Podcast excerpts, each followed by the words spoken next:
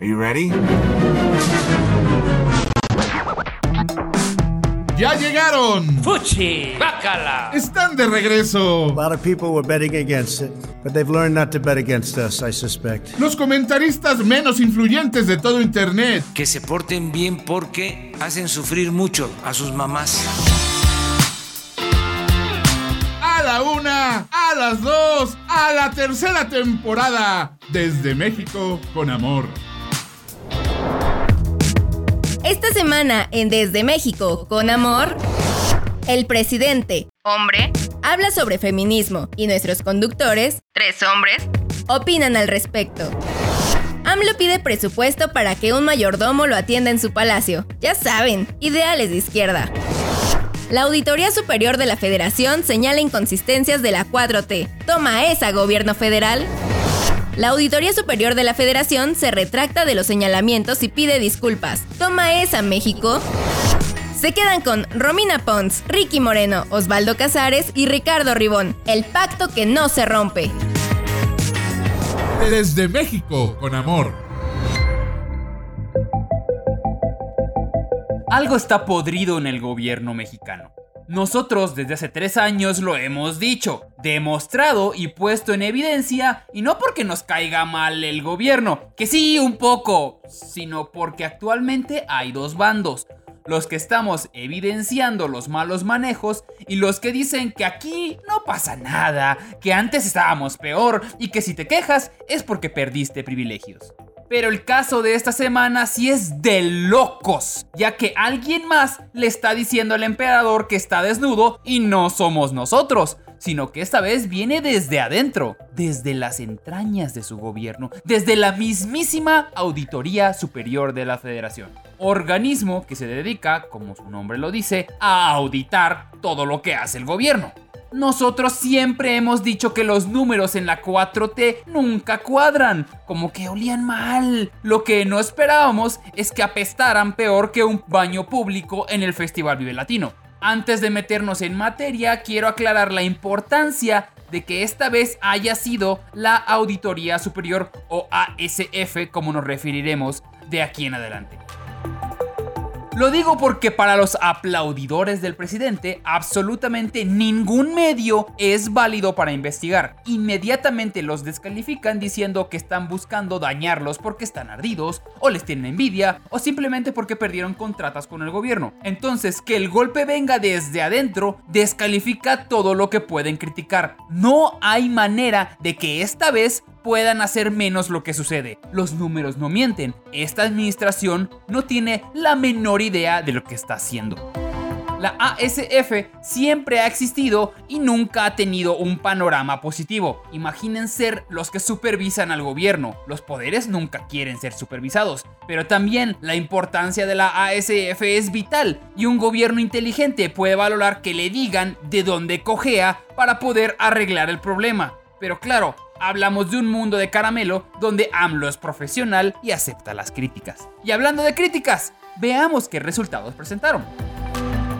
En el primer año del gobierno del presidente Andrés Manuel López Obrador encontraron irregularidades por 12.276 millones de pesos, unos 585 millones de dólares, repito, en el primer año nada más. La ASF llama irregularidades a los números que no les cuadran en los proyectos centrales y programas sociales prioritarios del presidente. Mm, yo les llamaría de otra manera, pero no quiero decir malas palabras en frente de ustedes, queridos escuchas.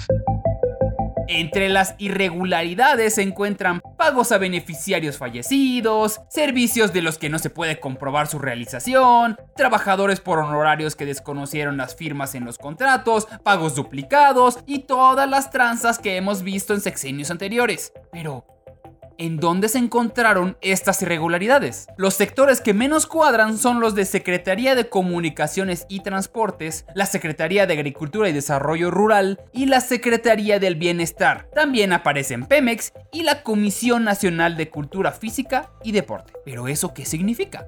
Estamos hablando de dinero del campo, dinero de programas clientelares, del deporte y especialmente de los llamados proyectos faraónicos, Bocas, Tren Maya y Aeropuerto. Pero veamos los casos. Empecemos con la Secretaría del Bienestar, la encargada de que todos los proyectos que se dedican a repartir dinero a la gente, ¿qué podría salir mal? Es darle dinero a los jóvenes, a los viejitos y a los desempleados. La ASF explica que Bienestar dice haber entregado apoyos económicos en efectivo a 61.602 beneficiarios por un valor de 338 millones de pesos. Pero no tienen ninguna prueba, ningún documento que lo avale, nada como si se hubieran puesto en una esquina y hubieran hecho un make it rain con el dinero. O si son muy mal pensados, que se robaron el dinero y apuntaron en una libreta que le dieron, pero solo lo haría un mal pensado, ¿eh? Nosotros no. Igual en bienestar tienen a su cargo a los servidores de la nación, ese grupo de personas dedicadas a hacer el trabajo sucio de campo para el gobierno, desde hacer encuestas a poner vacunas, pues ellos igual carecen de documentación que compruebe el pago de 321 millones de pesos que la Secretaría asegura haber pagado en 2019, las becas de jóvenes construyendo el futuro, irregularidades por 15 millones de pesos. Vamos ahora al caso más irónico, la Secretaría de la Función Pública, ellos tienen una función muy específica, vigilar que los servidores públicos se apeguen a la legalidad durante el ejercicio de sus funciones, e irónicamente fueron los que peor se portaron cuando fueron los auditores, ya que se negaron a darle acceso a las instalaciones. La gente de función pública se rehusó a apoyarlos. No quisieron dar entrevistas, ni documentos, ni nada. O sea, las personas que se dedican a investigar si alguien hace mal su trabajo no apoyaron con información de sus gastos. En fin, sigamos. Dos Bocas. Le referiría que el presidente dice que nos sacará de pobres. En Dos Bocas hay 75 millones de pesos perdidos y el riesgo latente de inundación y una rentabilidad negativa. ¿La razón? La misma que le dijeron todos al presidente desde el día 1. Iniciaron sin tomar en cuenta el riesgo de inundación y erosión que también tiene el terreno donde están construyendo. También hicieron un estudio sobre Santa Lucía y su poca viabilidad, que también ya sabíamos, pero el madrazo final no es ese, sino otro aeropuerto. ¿Recuerdan el aeropuerto de Texcoco? El que canceló el presidente porque dijo que había corrupción y nunca pudo comprobarlo? Ese. Pues originalmente la Secretaría de Comunicaciones y Transportes nos dijo que nos costó 100 mil millones de pesos esa cancelación. Pero la ASF se puso a ver los números y resulta que en realidad fueron 331.996 millones de pesos. Estoy hablando de unos 16.600 millones de dólares para que tengan idea el equivalente a construir cuatro aeropuertos de Santa Lucía. La mayoría de este gasto fue por terminación anticipada de contratos, liquidación de los bonos emitidos, contratos por liquidar, juicios y demandas en proceso. Todo para acabar teniendo un aeropuerto culerísimo en Santa Lucía. Años luz del de Texcoco. La ASF está liderada por David Colmenares, que obtuvo el puesto a inicios del 2018. Estamos hablando de una persona que es reconocida por su carrera. En serio, no puedo pensar que el gobierno tome a mal esta cosa. Y ni siquiera pueden tacharlo de vendido, ya que Colmenares, al tomar el poder, lo primero que hizo fue perdonar los presuntos desvíos millonarios cometidos durante la gestión de Manuel Velasco en Chiapas, que habían sido detectadas durante la gestión anterior. ¿Por qué? Porque Velasco se volvió un padre del presidente. No más por eso. Entonces lo que me hace pensar es que incluso la investigación, a pesar de lo horrible que está el resultado, la diluyeron para que no sonara tan mal, que sigue estando horrible, pero no quiero ni imaginar lo que encontraron originalmente. En resumen, estamos viendo uno de los mayores golpes al gobierno, con cifras estratosféricas demostrando que no tienen la menor idea de cómo administrar un país ya sea con programas clientelares que ni siquiera estamos seguros que se otorgan, obstaculización para conseguir información, minimización de los grandes problemas en gastos y principalmente dándonos un golpe de realidad. Señores de la 4T, las cifras están ahí, recapaciten, porque eso es lo único que pueden hacer. Ni modo que digan que tienen otros datos y desaparezca esa investigación por arte de magia, ¿verdad? ¿Verdad? Desde México con amor. Eh, ¿Se acuerdan de ese episodio en el que les contamos que la Auditoría Superior de la Federación había señalado muchas inconsistencias en las cuentas del gobierno de López Obrador? Eh, ¿Te refieres a este episodio?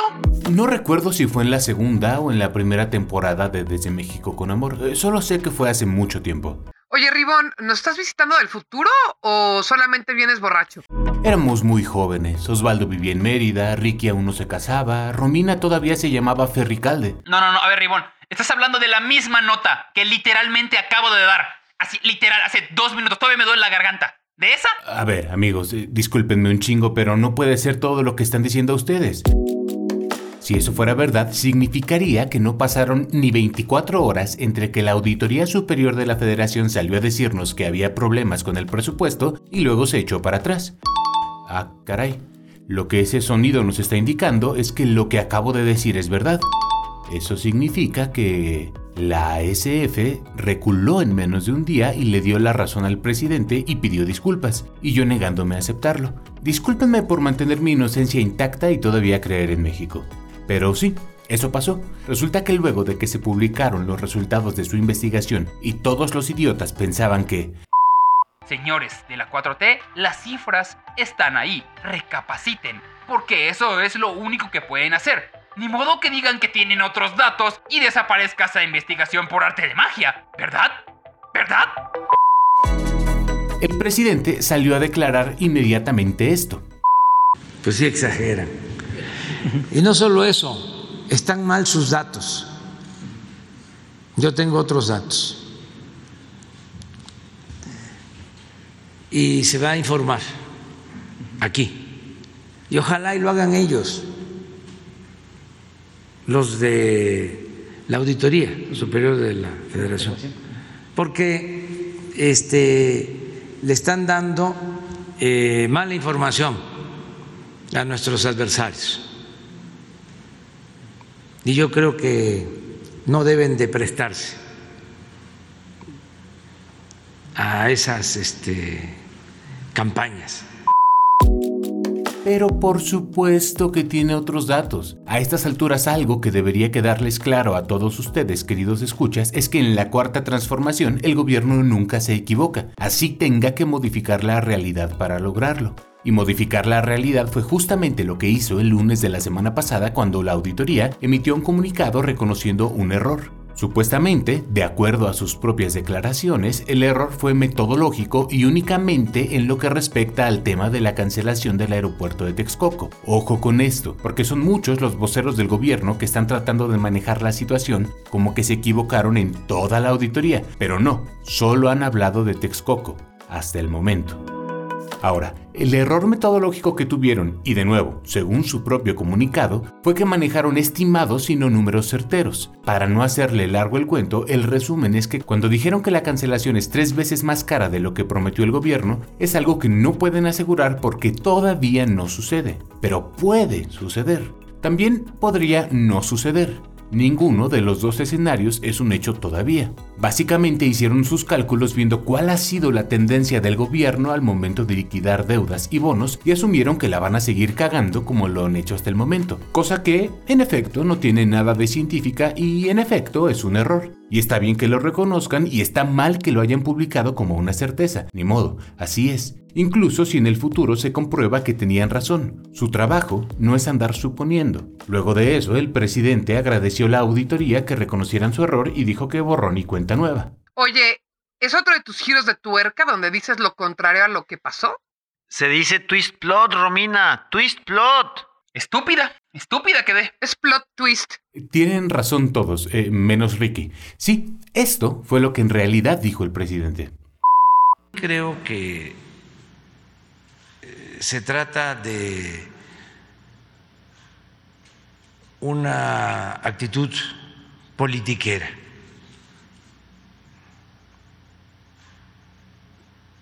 De que buscaron dañarnos para complacer a nuestros opositores.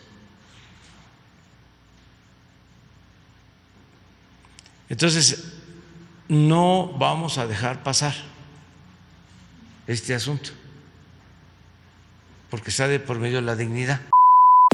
No nada más lo hizo recular, ahora está pidiendo la cabeza del titular de la Auditoría Superior de la Federación. Es normal que quiera su cabeza porque lo puso en ese puesto la Cámara de Diputados del sexenio anterior, cuando Morena aún no tenía el poder, y Andrés Manuel no quiere una sola institución donde no le deban los favores a él.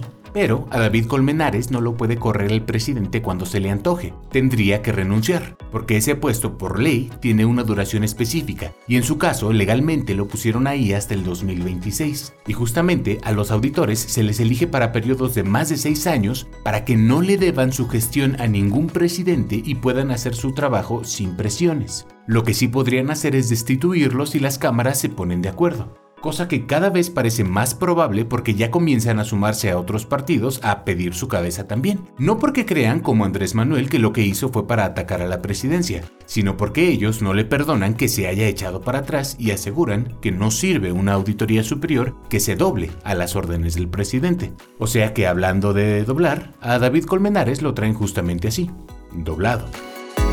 Lo han llamado a comparecer ante la Cámara de Diputados para que explique su chistecito y él por su parte ha prometido una investigación interna y abierta en la que está invitando a organismos externos para que la revisen. Vaya, que alguien audite a la auditoría. Y lo cierto es que al final de todo esto, se quede él o no, el nombre de la ASF ya quedó manchado y nadie que esté a favor del gobierno le va a volver a creer cuando lo señale. Y nadie de la oposición les va a volver a creer si no lo señala.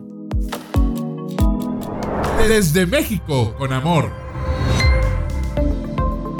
Mis adorados Audible escuchas, si ustedes pusieron atención al episodio pasado, recordarán que... La mejor arroba de México, arroba Ricky Moreno. Les platicó de los apagones que sufrimos acá, en el norte de su país vecino. Ricky nos explicaba que si bien los apagones no fueron culpa de México, sino de la helada en Texas, pues si hay algo de culpa en este gobierno porque vendieron el exceso de gas natural que teníamos y ahora pues se lo compramos a Texas. Es que me cae que no hay gobierno más imbécil. A ver, si tu apuesta es generar electricidad a la antigüita, ¿cómo vas y vendes el insumo que te echa la mano para generarla? Pero bueno, mi tema de hoy no tiene que ver con una más de las estrategias fallidas de este gobierno, sino con una más de las campañas de comunicación fallidas de este gobierno. Como también les comentó la mejor arroba de México, arroba Ricky Moreno, lo que hicieron para solucionar el problema fue algo mexicanísimo. Hacer un diablito, un brinco, un bypass eléctrico, para que me entiendan. La solución de los ingenieros mexicanos fue quitarle a unos para darle a otros. Vaya, tapar un hoyo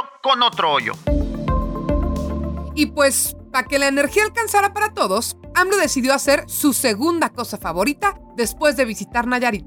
¿A atacar a los periodistas? Echarle la culpa a Calderón. Mm, No, esta vez decidió hacer un llamado al pueblo de México. No quise desde el principio hacer un llamado que ahora voy a hacer a todos los mexicanos. No quise hacerlo desde los primeros días porque iba a generarse una alarma mayor que nos iba a ocasionar una situación más complicada. No quise decir que eh, cuidáramos del consumo de energía en estos días. Ahora lo hago. Sobre todo en los horarios de mayor consumo. Así es, a bajar el consumo de energía de 6 de la tarde a 11 de la noche en plena pandemia. Fácil, ¿no? Porque pedirle que agarre la onda y utilice energías renovables en un país que cuenta con todos los recursos naturales para hacer potencia en energías renovables, pues es mucho pedir. Y por más que diga que todo va bien en el sector energético, pues nunca antes habíamos tenido tantos apagones masivos en un sexenio. ¿Y que por qué no le apuesta a energías limpias? Él dice que porque son neoliberales. Yo opino que más bien es que no las entiende. A mí me molestó mucho ayer, por ejemplo, que pasamos por la rumorosa y esa zona natural única, extraordinaria, que deberían de cuidar, ya ahora instalaron ventiladores para generar energía eótica. Pero la cerecita del pastel no es esta petición, sino la campaña que su mano derecha o izquierda, Jesús Cuevas, compartió en redes sociales. Es una imagen de un foquito todo culero, como todas las imágenes de la 4T, con el siguiente lema. Apoya un poco, apaga un poco. Por alguna extraña razón, lo primero que me imaginé cuando vi ese cartel fue apoya un poco, fuma foco. Pero lo que todo el mundo pensó es que la publicidad era una casi idéntica a la que se lanzó durante la presidencia de Luis Echeverría en el lejano 1972. Y es que en ese entonces el gobierno en turno también le pidió a los mexicanos que bajaran su consumo de electricidad con el lema ayuda un poco, aflojando un foco. Y una imagen pues, pues casi igual a la de la 4T. Es más, yo creo que la de los 70s tenía mejor calidad. Y es que, si lo pensamos tantito, pues tiene mucho sentido. Todas las ideas de AMLO son setenteras. Es más, me atrevo a decir que si él hubiera sido presidente en esa época, igual y lo hubiera hecho bastante bien. Por ejemplo, el titular de la CFE en tiempos de Echeverría era José López Portillo, expresidente y un personaje muy poco querido por los mexicanos. Mientras que el titular de la CFE con AMLO es Bartlett, que aunque no es expresidente, pues también es un personaje muy poco querido. Echeverría nunca se llevó bien con el sector privado y su tirada fue más bien buscar que el Estado fuera el factor más importante en la economía nacional. ¿Ven? Igualito que. Además, los dos ven el gasto público como una necesidad prioritaria para fortalecer el Estado y a los dos les encanta decir que son agentes de cambio. Aunque para Echeverría el término era revolución y para AMLO es su ya choteada cuarta transformación. Digamos que los dos se creían héroes nacionales antes siquiera de gobernar. Y por último, los dos crecieron su popularidad apuntando a las acciones de su oposición en lugar de hacerse responsables. Para Echeverría eran los jóvenes fascistas de la UNAM y para AMLO pues los fifís, los conservadores, los periodistas, los neoliberales, las mujeres, you name it. Esperen, que ya se me estaba yendo el dato más importante. Echeverría es recordado como uno de los presidentes más corruptos y AMLO pues pues ya escucha lo de la ASF, ¿no? Y bueno, pues Echeverría pasó a la historia como uno de los peores presidentes de la historia y AMLO, pues, pues ya veremos qué pasa. Desde México, con amor. Déjenme compartirles algo que me gusta mucho de mi trabajo en Desde México con Amor. bueno, trabajo es un decir, porque cuando haces lo que te gusta, nunca tendrás que trabajar. O sea que eso es lo que te dices a ti mismo para andar de huevón siempre. Aprender es lo que más me gusta de Desde México con Amor y en esta ocasión estoy seguro que usted y yo, arroba Ricky Moreno, aprenderemos mucho sobre el fascinante pero desconocido tema de el feminismo. Eh, Ricky, con mucho gusto te puedo hacer yo la nota, ¿eh? Ya que el feminismo es una de mis pasiones y mi estilo de vida. Sí, ajá, ahorita Romy, de antemano gracias, ajá. Como les decía, Largo y tendido ha sido lo que le hemos platicado sobre Félix Salgado Macedonio, el violador y candidato de Morena a la gobernatura de Guerrero, y el repudio que ha generado a nivel nacional su consideración como candidato. Bueno, precandidato, pero será candidato y peor aún, será gobernador. Afortunadamente no les voy a contar más de este puerco asqueroso. Lo que les voy a contar es sobre un movimiento que se suscitó en redes sociales, en especial mi favorita, Twitter, que por cierto me pueden encontrar como arroba Ricky Moreno, y en Instagram y en Clubhouse. Pero no estamos hablando de mí, estamos hablando de las morras. Todas las morras de Twitter que empezaron un movimiento donde le solicitaban al presidente que rompiera el pacto. Cientos de miles de mujeres usaron sus redes para subir una fotografía sosteniendo un letrero en el que se leía Rompa el pacto, presidente. De hecho, estas cuatro palabras estuvieron más de 48 horas como trending topic. Mire, humildemente debo de reconocer que no soy el más, más informado en temas de feminismo. Ah, pero tampoco soy una papa. Sin embargo, veía y veía las fotografías y más y más me crecía mi duda sobre este tema. Pues de qué pinche pacto hablan. Ah, mira, Ricky, yo te explico. El pacto se refiere más Como o menos no a... tenía a nadie a quien preguntarle, me puse a googlear sobre los pactos en México. Me salió hasta arriba el Pacto por México, que es un acuerdo político, económico y social para impulsar el crecimiento, construir una sociedad de derechos, eliminar prácticas clientelares y disminuir la pobreza y la desigualdad social. Pero...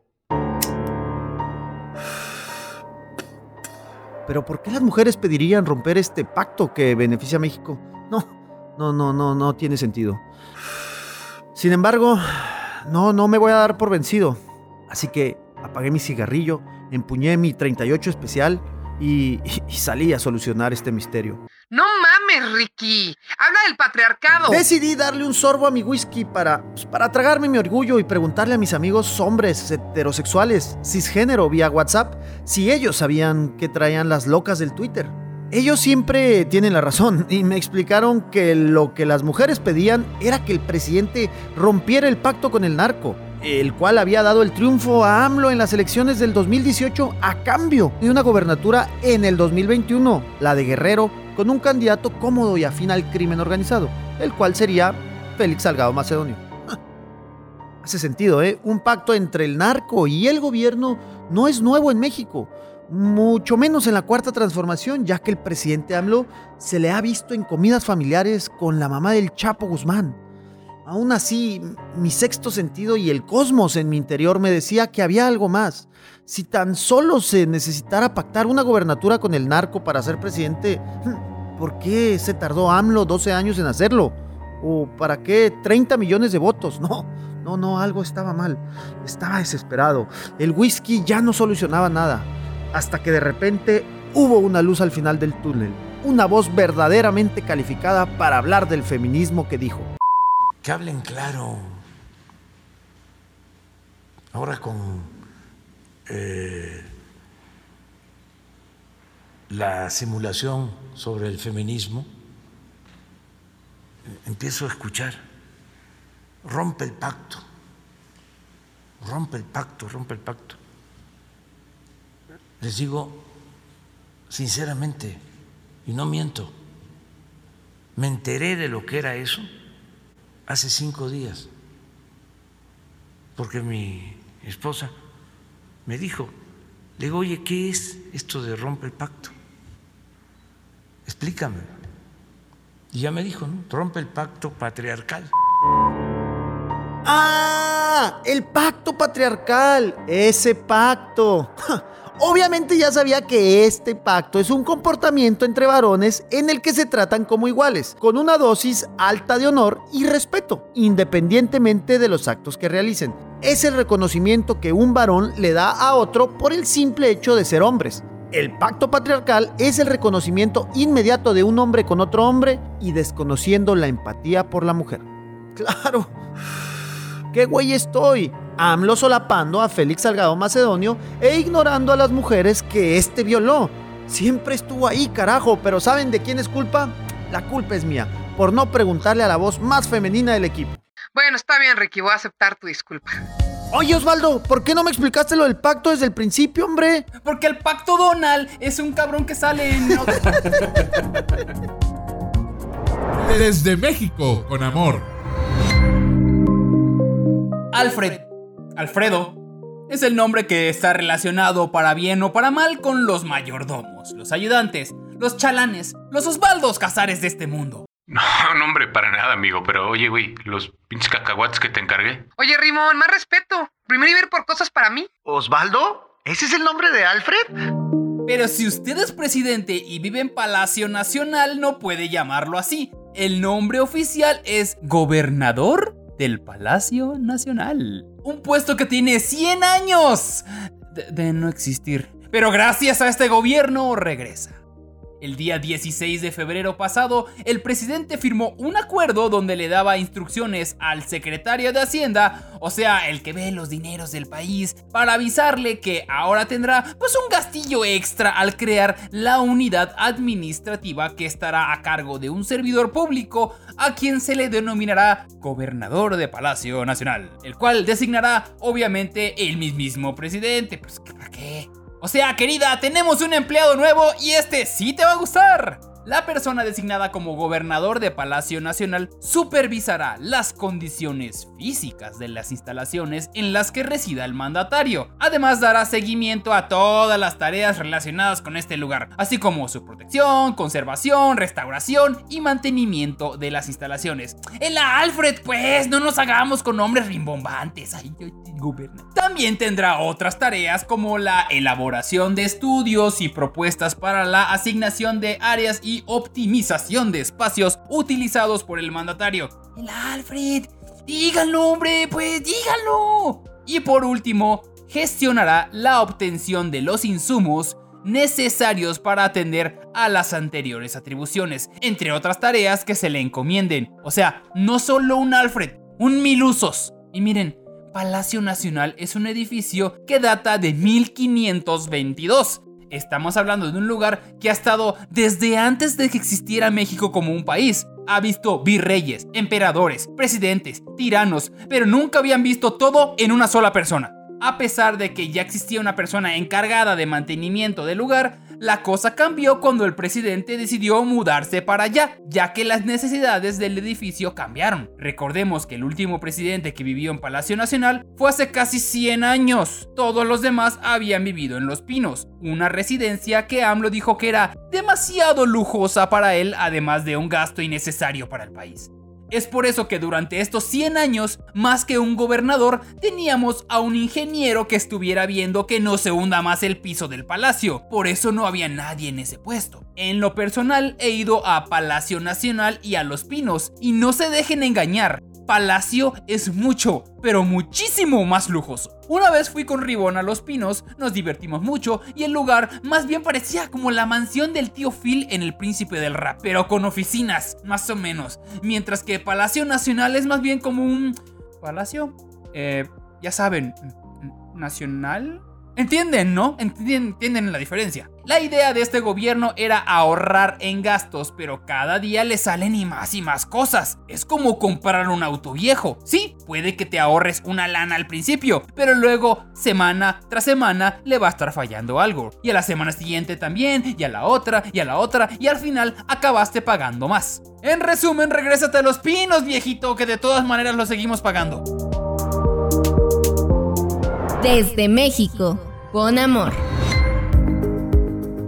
Casi un año después de que se declaró pandemia internacional, todavía hay algunas personas que no entienden las reglas de la cuarentena. Esto es malo si se trata de tu primo que arriesga a todos en su casa y en su oficina, pero es todavía más grave si hablamos del líder de un país no sabiendo poner el ejemplo a sus ciudadanos. Algunos han sabido resguardarse en casita y hacer home office, como su presidente Joe Biden, que sabe que puede iniciar guerras y bombardear Siria desde la comunidad de su hogar. Creían que no nos dimos cuenta pilluelos volviendo a las andadas. Otros, como López Obrador, sobre quien les hemos contado desde la temporada pasada, que ignora las reglas más básicas sobre la sana distancia y el uso del cobrebocas, han fallado más. Y luego tenemos al presidente de Argentina, que en medio de todo esto decidió hacer un viaje internacional para visitar México y promocionar su nuevo servicio de mamadas a domicilio, de las que nuestro presidente disfrutó muestras gratis a la vista de todos en Palacio Nacional. Y es que Alberto Fernández, presidente argentino, se fue a parar a una de las ruedas de prensa mañaneras de AMLO únicamente para decir esto.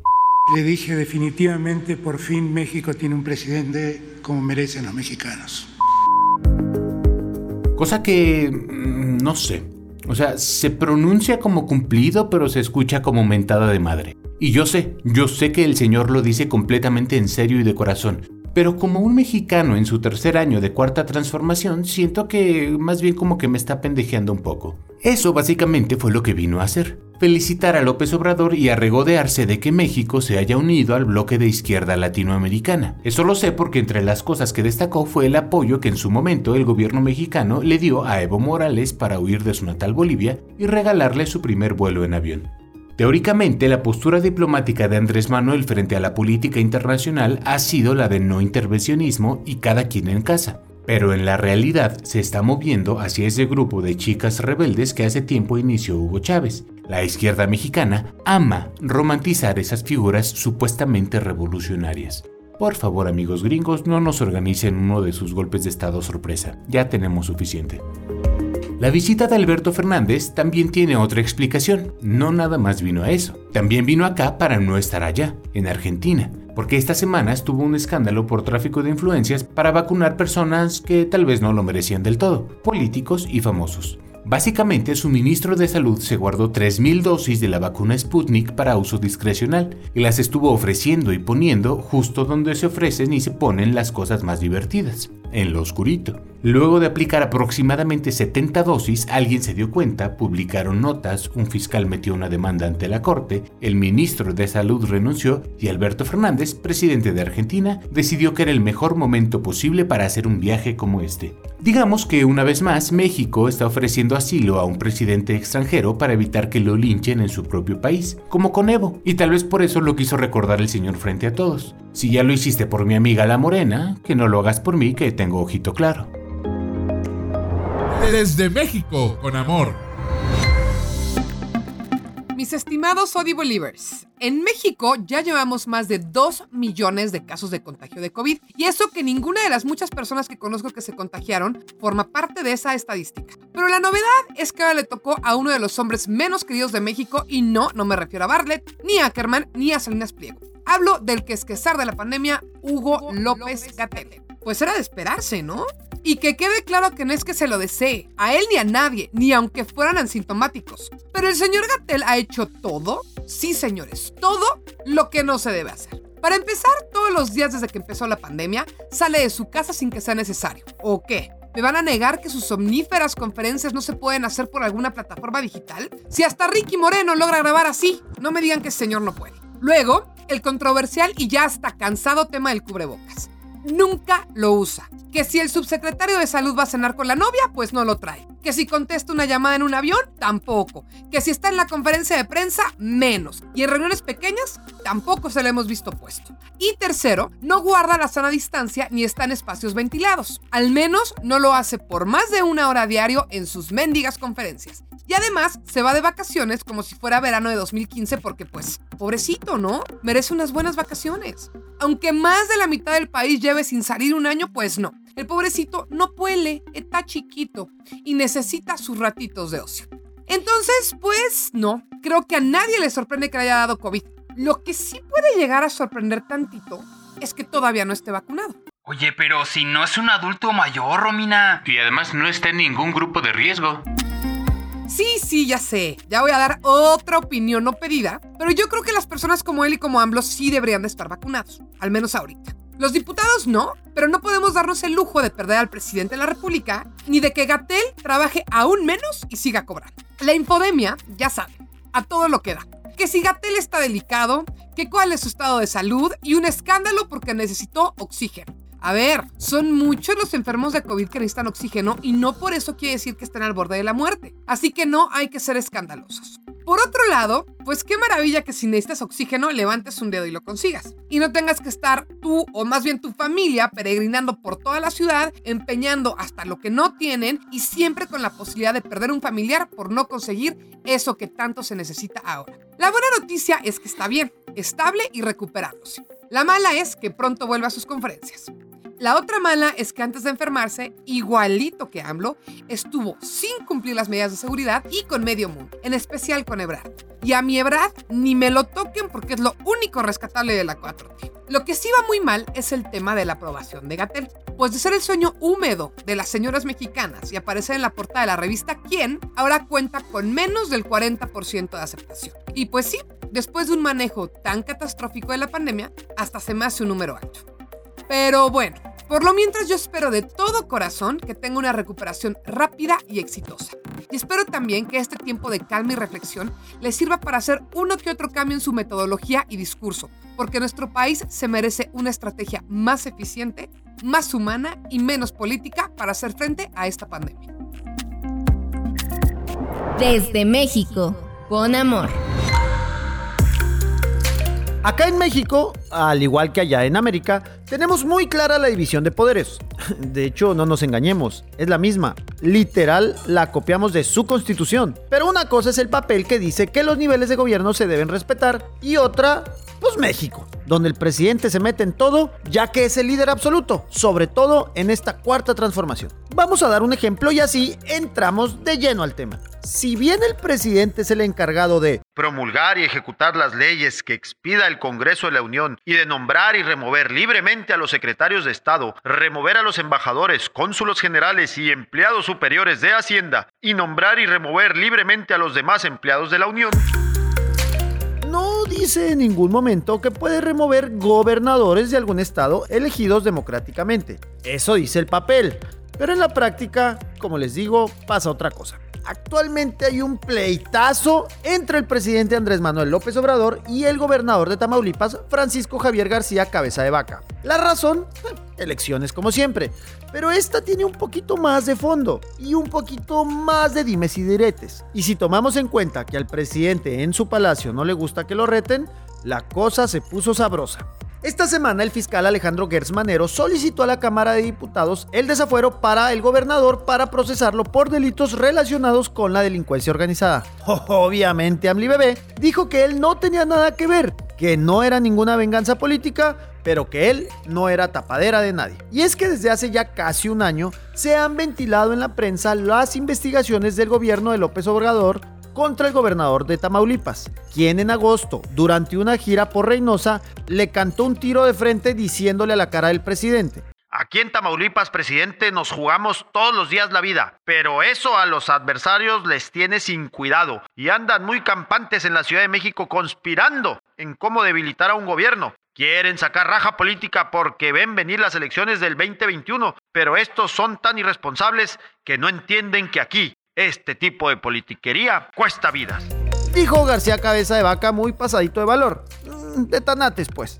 El gobernador tamaulipeco se refería a Santiago Nieto, jefe de la Unidad de Inteligencia Financiera de la Secretaría de Hacienda, quien un mes antes había presentado una denuncia contra el gobernador, su mamá, sus dos hermanos, su esposa, su suegro y dos personas más que manejaban dos empresas, una rural y una inmobiliaria, por delitos de delincuencia organizada, lavado de dinero y corrupción. Esta fue la razón por la que el Presi y la 4T se ardieron y por eso pidieron desaforar al gobernador. El tema es que el gobernador tiene cola que le pisen, porque hace más de 10 años se publicaron presuntos nexos de García Cabeza de Vaca con el cártel del Golfo desde que era alcalde de Reynosa del 2005 al 2007. Pero el gobernador, en vez de quedarse tantito callado, hizo todo lo contrario. En agosto pasado retó indirectamente a López Obrador en Reynosa tras la revelación de la investigación en su contra. Aquí no se puede jugar a hacerle al político, porque ese tipo de ataques pone en riesgo a mucha gente y a la política. El proceso de desafuero apenas inicia, pero las elecciones están tan solo a cinco meses de distancia. ¿Cómo le caería al partido del presidente enjuiciar y entambar a un gobernador de un estado que tiene altas posibilidades de perder electoralmente? Pero mire, ¿usted a quién le va? ¿Al presidente o a un gobernador? Digo, da igual. El que va a perder como siempre es México. Desde México, con amor. Muchas gracias por escucharnos aquí desde el despacho del detective Ricardo Moreno, acaso asistente Osvaldo Casares, la FEM Fatal, que también está Romina Pons, y eh, el señor que limpia, Ricardo Ribón. Voy a dejar que mejor se despidan. Ey, aquí, aquí Romi- Romina Pons. Eh, rompan el pacto, igual ustedes. y también está Ricardo Moreno. Grandes palabras. Oiga, no caigan en el feminismo, es una trampa. Otra vez Ribón. Listo para ser la tapadera de quien lo requiera. DMs abiertos. Nos escuchamos la próxima semana en las aventuras de Ricardo Moreno y los otros tres tarados que estamos aquí en el programa desde México con mucho amor. ¡Mua!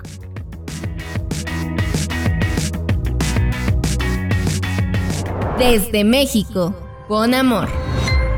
Producción de audio, Uriel Islas. Productor ejecutivo, Manny Mirabete. Esto fue una producción original de Máquina 501 para el mundo. De nada, mundo.